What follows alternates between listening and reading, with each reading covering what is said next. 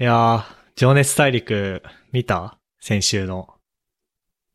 見たんだけど、すごいながら見しちゃったから、全然内容入ってないかもしれない。あ、そうなんだ。あのうん。ー、情熱大陸、どこでやってたっけな、何曜日、何曜日だっけ何曜日だったっけな僕 TVer で見たんだよね。あー、そうなんだ。ほんとね。うん。あ、日曜日か。なんで、えっと、そうだね。先週の収録の後の話なんだけど、うん。まあ、情熱大陸っていう有名なテレビ番組あるね。があって、で、そこに、なんとこう、今回、のぼり大優さんっていう、すごく有名な、な、なんだろう、プログラマすごい。すープロうんグラマー、まあ、プログラマー界隈ですごく有名で、まあ、もちろんめちゃくちゃプログラムとか書ける人が出てたんだけど、うんうん。まあ、すごかったね。あの、30分の番組なんだけど、あの、まあ NTT 東日本のフレッツ光うん。のなんか根幹となるような、こう、光ファイバーケーブルがめっちゃこう、通ってる地下道みたいなのが出たりとか、ねあ、とは画面にそのめっちゃ映ってたよね。まあ、東日本に1台しかない。こう多分あれだよね。こう東日本の、えーフレッツ光網を、うん通るトラフィックは全部あそこを通るってことだよね、多分。ルーターだかそら。んなこと言ってたよね。多分全部が集まって、みたいな。うんうん。の映像が出たりとか。あ、でも、あ、あの、あの情熱大陸は、のぼり大優さんそのものにフォーカスを当てた番組っていう感じかなそうだね。情熱大陸自体なんかその人にスポット当ててるもんね。うーん。まあで、それであの、えー、コロナで、2回目の緊急事態宣言になる前に、なるに向けて、まああの、地方自治体、全国の地方自治体の人向けのソフトウェアをこうガーッと開発したんだけど、それの裏話というか、うんうんうん。話とかもこう出てて、あ、なんかすごいかっこいいなと思って、っていう話。うんうんうんうん。あの、まだ TVer にあんのかな情熱大陸。あ、どうなんだろう。今あるかは全然分かってない。まあ、多分これがさすがにあの配信されてる頃には、うん。次の情熱大陸のエピソードで TVer 埋まっちゃってると思うんだけど、今 YouTube ライブで聞いてる人はもしかしたら TVer で情熱大陸行けば、行けばあるかもしれない。ね、結構内容も面白いし。のぼりさん自体僕は、あの、コロナ騒動があって、うん。なんかリモートワークがすごい話題になりつつあるところで、のぼりさんの話題もツイッターに上がってた気がしてて。ああ、そうなんだ。僕そこで知った感じかな。ええなんかね、なんだろうな。僕いつしたかな。多分高専1年生ぐらいの時に、うん。まあ、あの、めっちゃコード書ける先輩がいて、うん。で、その先輩がね、なんかね、確かね、こののぼり大優さんっていう人は昔からめっちゃこう、ブログ書くので有名、なんつうの、名記事をたくさん書いてた人なんだけど、それ論理はいはい的はい思考の放棄っていう、え、有名なブログエントリーがあって、それをね、な、なんかし、なんでかわか忘れたけど、印刷して持ってきてくれたんだよね。はいはいはい。で、それで知ったね。待って、そのブログだけすごい前に読んだことあったかもしんない。あ、なんかでも、すごい有名なエントリーだよね。論理的思考の放棄って。なんかすごいぶこめでいろいろな意見が錯綜してたの見た気がする。ね。うん。とか、あとはそうだね、あの、 わざと職質されてみたみたいな話。あ、それ、あ聞いたこ職とないや質は結局されなかったのか。うんうん。あなんか職質という行政のサービスを受けてみたい。だから、私は深夜につくば、つくば警察署の、んつくばのどっかの交番の周りをうろちょろしてみた。そしたら、警察官に声をかけられて、なんでこんな交番の周りを、交番だか警察署だかの周りを深夜にうろちょろしてるんですかつって、散歩です。いや、そんな、なんそんな、こんな時間に警察署の周り散歩しないでしょ って言われて。うんうん。いや、警察署の周りだから逆に不良がいなくて安全だと思うのですが、ってっていう風に言ったら、おー警察の人たちが、あ、確かにっつってそのまま帰っちゃって、はいはいはい。職質を受けることはできなかったみたいなブログがあって。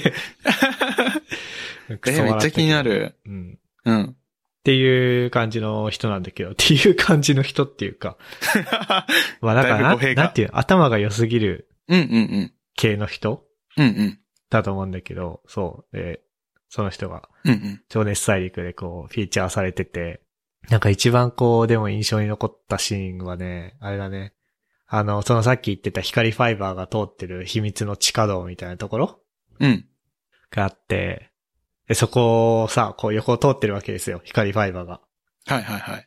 で、ここに、な、なんて言ってたんだっけなここに、みんなの人生が、みんなの人生と企業の活動がすべてここを通っているんですよ、みたいな風に言ってて。はいはいはい。あ、わかる、わかるよ、それっていう。 確かに確かに。前僕ちょっと似たような話したじゃん、なんかさ、うん。今、仕事で求人のデータベースを作っていて、うんうん。でもなんかその、なんつうの。あの、技術的には全部同じじゃん。別に、ソシャゲ作ってようが、SNS で作ってようが。うん。でも、僕らが作っている求人データベースは、この一つ一つのトランザクションは、その人の転職という人生なんだよ、みたいな話とかさ。はいはいはい。ふっくんがあの旅行関連のサービス作ってて、うん。その一個一個の処理は、その家族の、家族の旅行なんだよ、みたいなさ。うんうんうんうん。言った。なんかこう、ぐっとくるものがあったり、その、そのなんか光ファイバーの中をすべての企業の活動や人生が通ってるっていうセリフが見ああた時にー、。確かに。インフラだもんね。ね。まあそんな感じであのね、翌日はずっとあの情熱大陸の、あの、バイオリンの曲ああんじゃん。うん、ある博士太郎の。あれを聴きながら仕事してましたよ。 おーめっちゃ耳に残るやつね。ね。うんうん。はい。っていう感じで、まああの、そうね、このエピソードがうん、公開される頃には多分もう見られなくなってると思うけど、うん。再放送とかあんのかな情熱大陸って。どうなんだろうなんかね。 BS とかでやってそうだよね。確かに再放送、あとは地方とかで遅れて放送とかもありそああ、ね。う。うん。なんか見るチャンスがもし、まあまだ見てない人で見るチャンスがある人は、まあ見てみるといいんじゃないかなって思います。うんうん。で、ふっくん。はい。僕が持ってきた話題なんですけど、あの、最近健康について考えることが増えてですね。っていうのも、あの、タイムラインでなんとなく見かけた、あの、最近青汁飲むようになったわ、みたいなツイートをきっかけに、ああの、これまでなんとなく健康に気をつけたいなとは思ってたんだけど、具体的に何もしてなかったんですけど、うん。青汁飲んでみようと思って、最近毎日飲んでて、えそうそうそう。朝、あの、牛乳と混ぜて飲んでて、えうん。あとはね、あの、またタイムラインで、あの、聞き、聞いたんだけど、ソイプロテインを飲むと調子が良くなるらしいというのを聞いて、ええ運動するしないに関わらず、とりあえうずソイプロテインだったら太る、そんな太んないみたいな。飲んどいた方がいいかもみたいなことを言ってて、うん。 だから青汁とソイプロテイン朝飲むようにしてて、あ、両方飲むのそう、両方 お腹タプンタプンになりそうだね。いやー、そうだね。朝、結構な量の液体飲んでることになるね。うん。で、なんか、何が効果あるとか全然、そういうの調べるのすごいめんどくさいタイプだから、うん。具体的に何が良くなるとか全然理解してないんだけど、うん。そう。いや、なんとなく健康になるんだろうなとか思いながら、すごいアバウトな感じで健康に気をつけてて、最近。うん。あとは、あの、ちょっと違う話だけど、あの、リモートワークずっとやってるから、腰、なんか、椅子に気を使わないと腰痛めそうだなって思って、はいはいはい。あの、ゲーミング用の椅子なんか、そう、オフィスチェアとゲーミング用のチェア、迷ったんだけど、ゲーミングチェア買ったんだけどさ、うん。こ腰に気をつけて買ったりとか、なんか、最近、アバウトながら結構健康に気を使い始めてて、で、その今めちゃくちゃ、あの健康に対してアマチュアなんだよ、僕。はい。あの何がどう効果あるとか全然わかってなくて、っていうのがあって、あのみんながやってる健康に気を使ってる方法を聞いて参考にしたいなと思って、今情報を集めたいなって思ってるんだよね。うーん。 MK なんかあるそういう、なんか、この栄養素取ってますみたいな。 栄養素、うーん。なんだろうね。朝必ず、あ、なんだろうな。なんかまあご飯作るときは、うん。絶対こう、肉の要素と野菜の要素を入れるようにしてるとか。 おー、健康だ。えでもそうするとね、大体ね、名もなき野菜炒めができるんだけどね。肉野菜炒めが。うんうんうんとか、健康、いやまあでもこれはもうずっとやってることだけど、うん。うん。もう早く寝て早く起きるとか。うわ、健康だ。まあでもそんな早くっつってもあれだけどね。うん。なんか12時ぐらいには活動をやめて頑張って1時ぐらい寝るようにするとか。うんうんうんうん。いや、全然健康じゃないよ。そうやって言語化してみると。いや、でもそれできるのもすごいなで、まあ平日は仕事あるから普通に8時とか8時半とかに起きてるんだけど、うん。休日も休日だからといって昼過ぎまで寝ないとか。うんうんうんうん。なんか学生の頃昼過ぎまで寝てたりとかしてたんだけどさ、うん。なんか最近、土日とか昼過ぎに起きるとさ、うん。なんかもうその時点で具合悪いんだよね。へえ。寝すぎ、寝すぎ頭痛みたいな。ああ、確かに寝すぎると頭痛くなるみたいなのは聞いたことあるかも。うん。 なんか健康の話なのかな、これ。まあでも自分のコンディションを整えるという意味では、 うんうん。そういうことをしてるかな。なるほどね。早寝早起きか。え、でも、そうだね。そんぐらいだね。なんかそれをしないと、明らかに体調悪くなるんだよね。うんうんうん。でも、健康、あとはしてないね。そういうなんか、なるほどね。マイナスにしない努力はしてるけど、はいはいはい。プラスにしてく、高める努力はあんましてないわ。ああ、健康の最低保障ね。うん。これやっとかないと うん。体調に支障が出るからやっとくやつね。そうそうそうそえーじゃあ逆に、逆にじゃないか。なんかあれは、あの、プラスになるような、その、コンディション、仕事のクオリティを上げるためにやってる体にいいことみたいなのってなんかあったりするう。なんかあるかないや、別にないな僕、そこにね、早寝早起きが入ってくるかも。ああ、そういうことね。仕事のクオリティに支障が出るから、うん。あ、次の日仕事だから今日はちょっとここで趣味を切り上げて早く寝なきゃな、みたいなはいはいはいはい。のとかかな。ああ。あとは聞いた話なんだけど、ビタミン B を取ると、なんか、にし、集中できるみたいな。ビタミン B ってなんだっけなん、どう、何に入ってるやつだっけあれ何に入ってんだろうあ、なんかね、ビチョコラ BB とかそういうアリナミンとか、それに入ってるっていう。いうことしか全然知らないんだけど。あれ、日光を浴びないとうん。いけないやつはビタミン D か。へえ、それは知らなかった。えなんか、なんかわかんない。なんかね、うん。名前の付け方下手くそだよね。なるほどね、変数名みたいな。連番、連番振るなよ、みたいな。なるほもっともど。っと日光ビタミンとかさ、うん。レモンビタミンとか、わかりやすくつけてほしいよね。その視点はなかったな。え確かに変数名 ABC とか、何々1、何々2とか、それはダメだよね。そう、絶対それコードレビューで怒られるよ。 うん、指摘されるわ。ごめん、話題ずれちゃった。ビタミン B 取ってる、サプリで。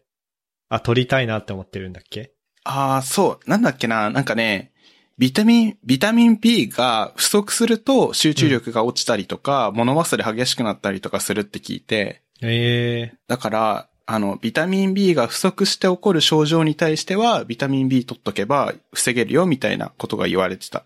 そうなんだ。そう。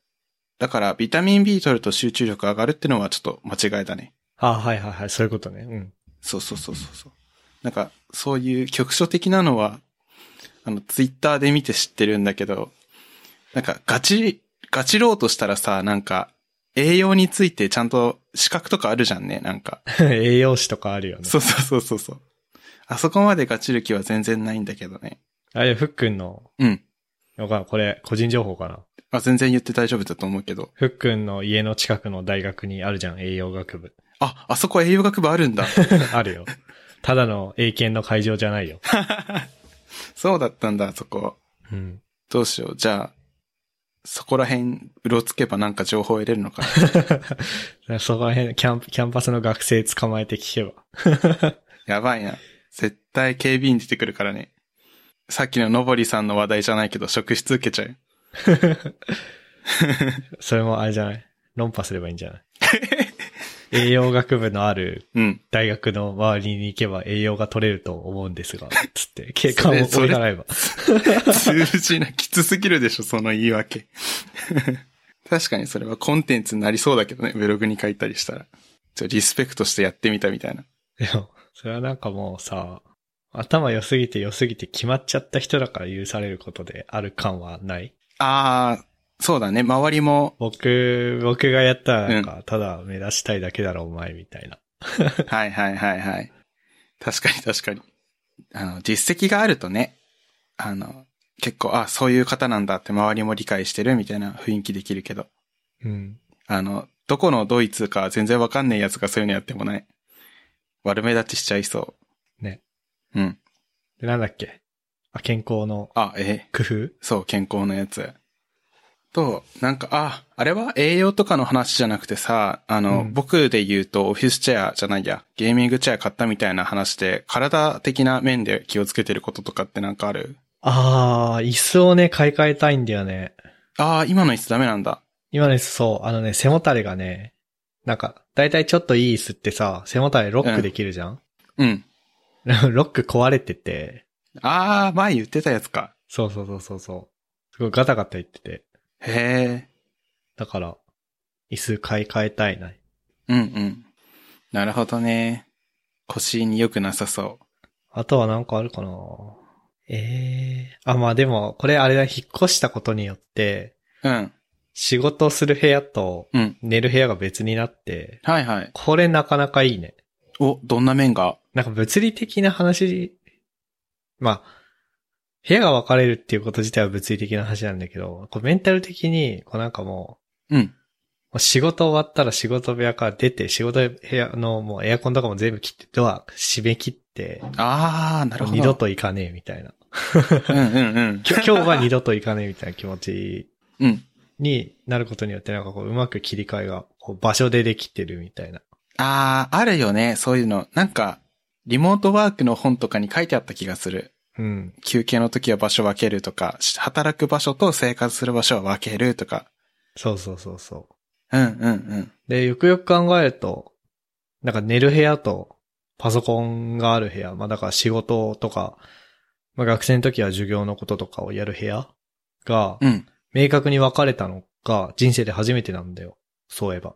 うんうん。だって、実家にいた頃はさ、自分の子供部屋が、学習机で、あのー学校のことやって、うんで、ベッドで寝てたし、東京で一人暮らししてた時は、あのーまあ、1K のアパートで、同じ部屋にパソコンとベッドあったからさ、仕事してすぐ寝るって感じだったし。うんうん。で、この家に来て人生で初めて、そのだから何かをする部屋と寝る部屋が明確に分かれるようになって、なんか心なしか寝つきが良くなった気がする。へえ。すごい。それは全然自分の周りでも聞かない話だから、知見助かるって感じ。ね。うん。でちょうどあさってね、ソファーと、リビング用のソファーとテーブルが届くから、うん。そうするとなんか第三の場所というか、うんうん休憩場所だからあの、さっきふっくんがさ言ってたじゃん、その、仕事する場所と休憩する場所は分けろみたいな。うん。うんうん。完全にオフじゃないんだけど、こうちょっとじゃあ、疲れたから10分ぐらい休憩するかっていう時に、ソファーでくつろぐとかできるかな、みたいな。うんうんうん。それでもなんだろうな。なんか、ふっくんが言いたい健康とはちょっと違う。心の健康的な意味で。いや、でもメンタルもね、健康な気もする。なんか最近ツイッターであったよね。なんかライフワーク、ライフワークバランスで、あの、ワークがライフに並ぼうとしてんじゃねえみたいな。ああ、わかる。なんか、ワークごときがライフに並ぶんじゃねえみたいな。ツイート見た気がする。なんかリモートワークとかもあれだよね。うん。こうし、通勤から解放されるっていうような意味ではいいんだけど、うん。逆にこう、なんつうの、家、家に仕事が侵食してくるっていう面もあるから、そうだね。なんか物理的にこう、部屋を分けるのはいいかもね。いやー、いいね。いやー、確かに、ワークライフバランスのツイート見てさ、あの、確かに、あの、ライフとワーク比べたらライフの方が比率が高いんだけど、だけど僕、ワーク崩れるとライフも崩れちゃうタイプなんだよね。ああ、なるほど。なんかストレスがかかって、あ、あの仕事まだ終わってねえまんま、今日みたいな祝日入っちゃったなみたいな。ああ、ああ、やり残してるなー次出社した時ちょっと頑張んなきゃ、みたいな気持ちがあると、休みの日休みきれないタイプだから、うん。だからね、ワークとライフなら、並びがちなんだよね。責任感が強いね。確かに、いいように言うとそうかもしれない。そうね。考えすぎちゃう。まあ、あれだから世の中長所も短所も鏡合わせというか、うん。言い方一つだからね。そうだね。あ、最近出社してんの出社、あの、物理出社のことだよね。うん。最近物理出社全然してないね。あ、してない。うん。今年入って一回もしてないし、ああ、僕もそうだな。ねえ。普通に、もう元の生活には戻れないよ。え でも、ちょっと前なんかちょくちょく出社してなかったっけ物理出社あ。ちょくちょくしてた、ちょくちょく。会議ある日は行くようにしてるとか、やってたんだけど、みんなも出社してんのじゃあ、会議の時は。あの、それまではみんなも出社してたんだけど、今は完全にみ誰も行ってないはず。うちのチームはね。緊急事、あれ、緊急事態宣言って北海道もなの今。全国あ、それはちょっと厳密にはわかんない。東京 で2回目の緊急事態うん。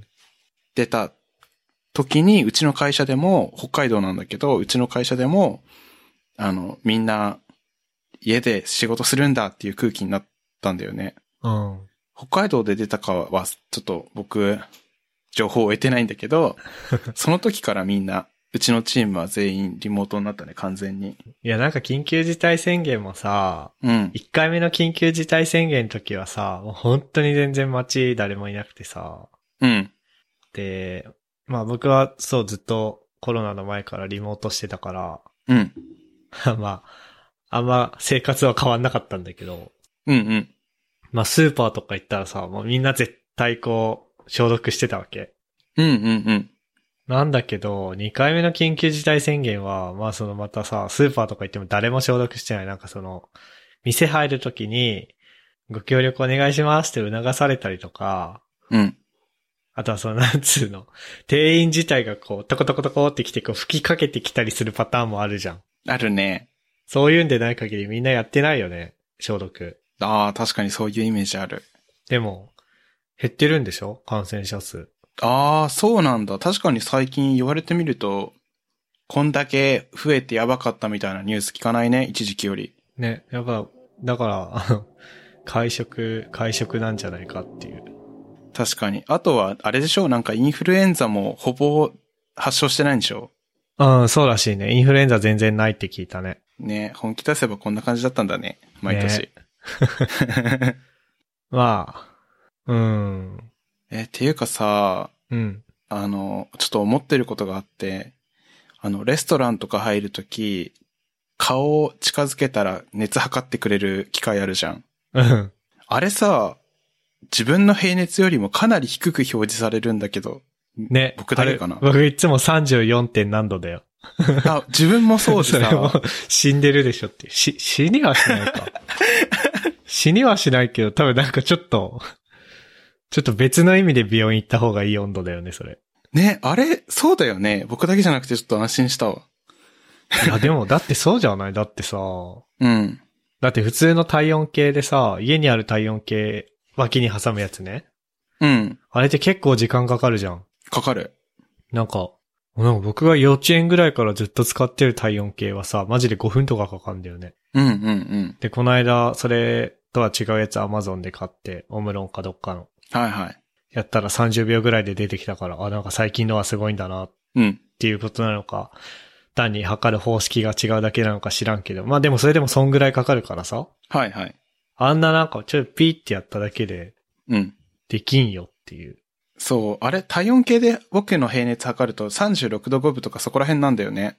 あ、やばいよ、個人情報だよ、それ。いあ、そうなんすか。や、知らない。あ、言っちゃっいた や。なんの、なん、適当に言ったわ、今。そう、だいたい36度5分なんだけど、あの機械で測るとマジで34度とか、そんな低いの、みたいな。だからじゃあ逆、あの、本当にさ、高くてやばいのを検出するためだけなんじゃない、一応なんかだってさ、うん。空港とかでさ、うん。あれなんか前いたよね、あのさ、高熱で引っかかったんだけど突破した人とか。だかはいはいはい。ら熱高い人をちゃんと、うん。あのーちゃんとあのー検出することにフォーカスしていて、うん。あの、そう、そうじゃない、普通の人はもうどうでもいいんじゃないあ、高すぎる人検出器なのかな。いじゃないかなわかんない。や、もしくは僕ちょっと、あの、疑問を抱いてて、うん。あの、あれってやってる風を装うための機械で、いや、まあそれはそうじゃないで、す表面温度を測っ、まあそうだろうけど、表面温度測ってると思ってて、うん。ってことは、寒い外歩いてきた人は低く表示されて、うん。なんか、すごい、暑いところから出てきた人は高く表示されるということになるんじゃないかと思ってるんだよね。いや、そう戦ってんだよねでしょ。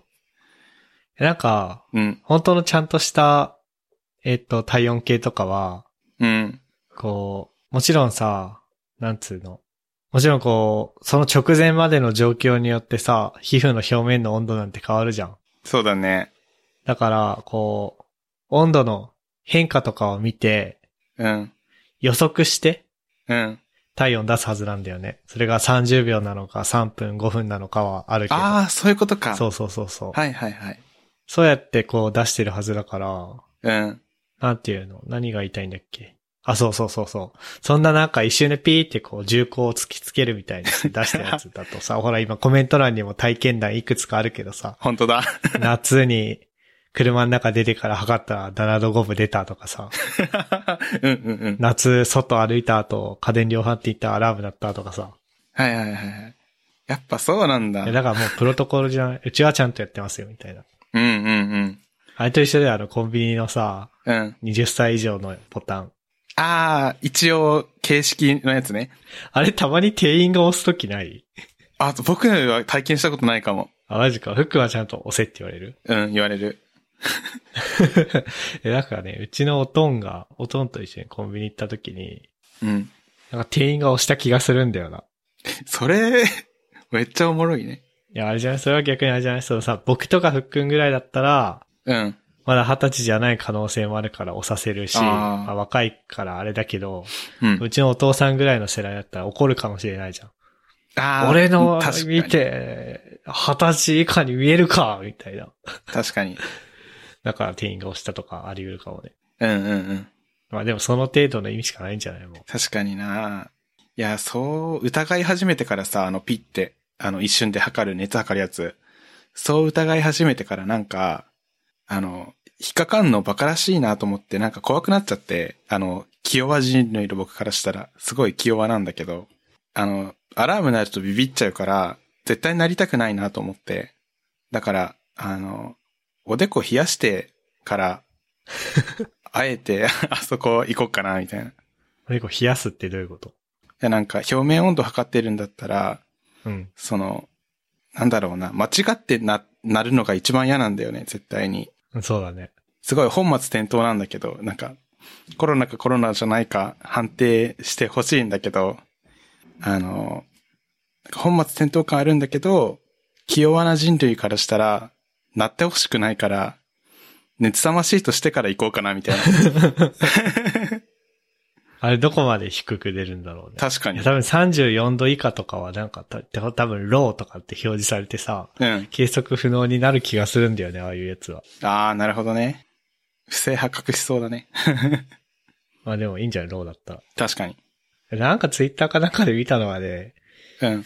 こう、おじさんの時に測らされて、うん。あれもう一回測りますねっつって、あ、OK ですねっつって通すみたいな事例もあったらしくて。へいや、意味ねえじゃんっていう。え、やば。えでも実際さ、自分がさ、店員だとしてさ、うん。なんか何まあ、店長がやれって言うからさ、うん。ち、めんどくせえなとか思いながらやるじゃんうんで、。本当にさ、目の前の人さ、37度8分とかって出たらさ、はい。どどうする自分だったら。 え、それ帰ってくださいって言えるちゃんと。 いやー、え、なんかもう困るよね。困る、困るね、ひたすら。そう考えると、あ、じゃあ、はい、どうぞ、みたいに言っちゃう気持ちはわかる な。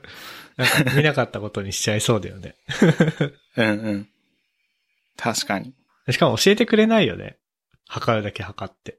あ、そうだね。何度だったか教えてくれないよね。うん、はい、どうぞ、みたいなことしか言われたことないや。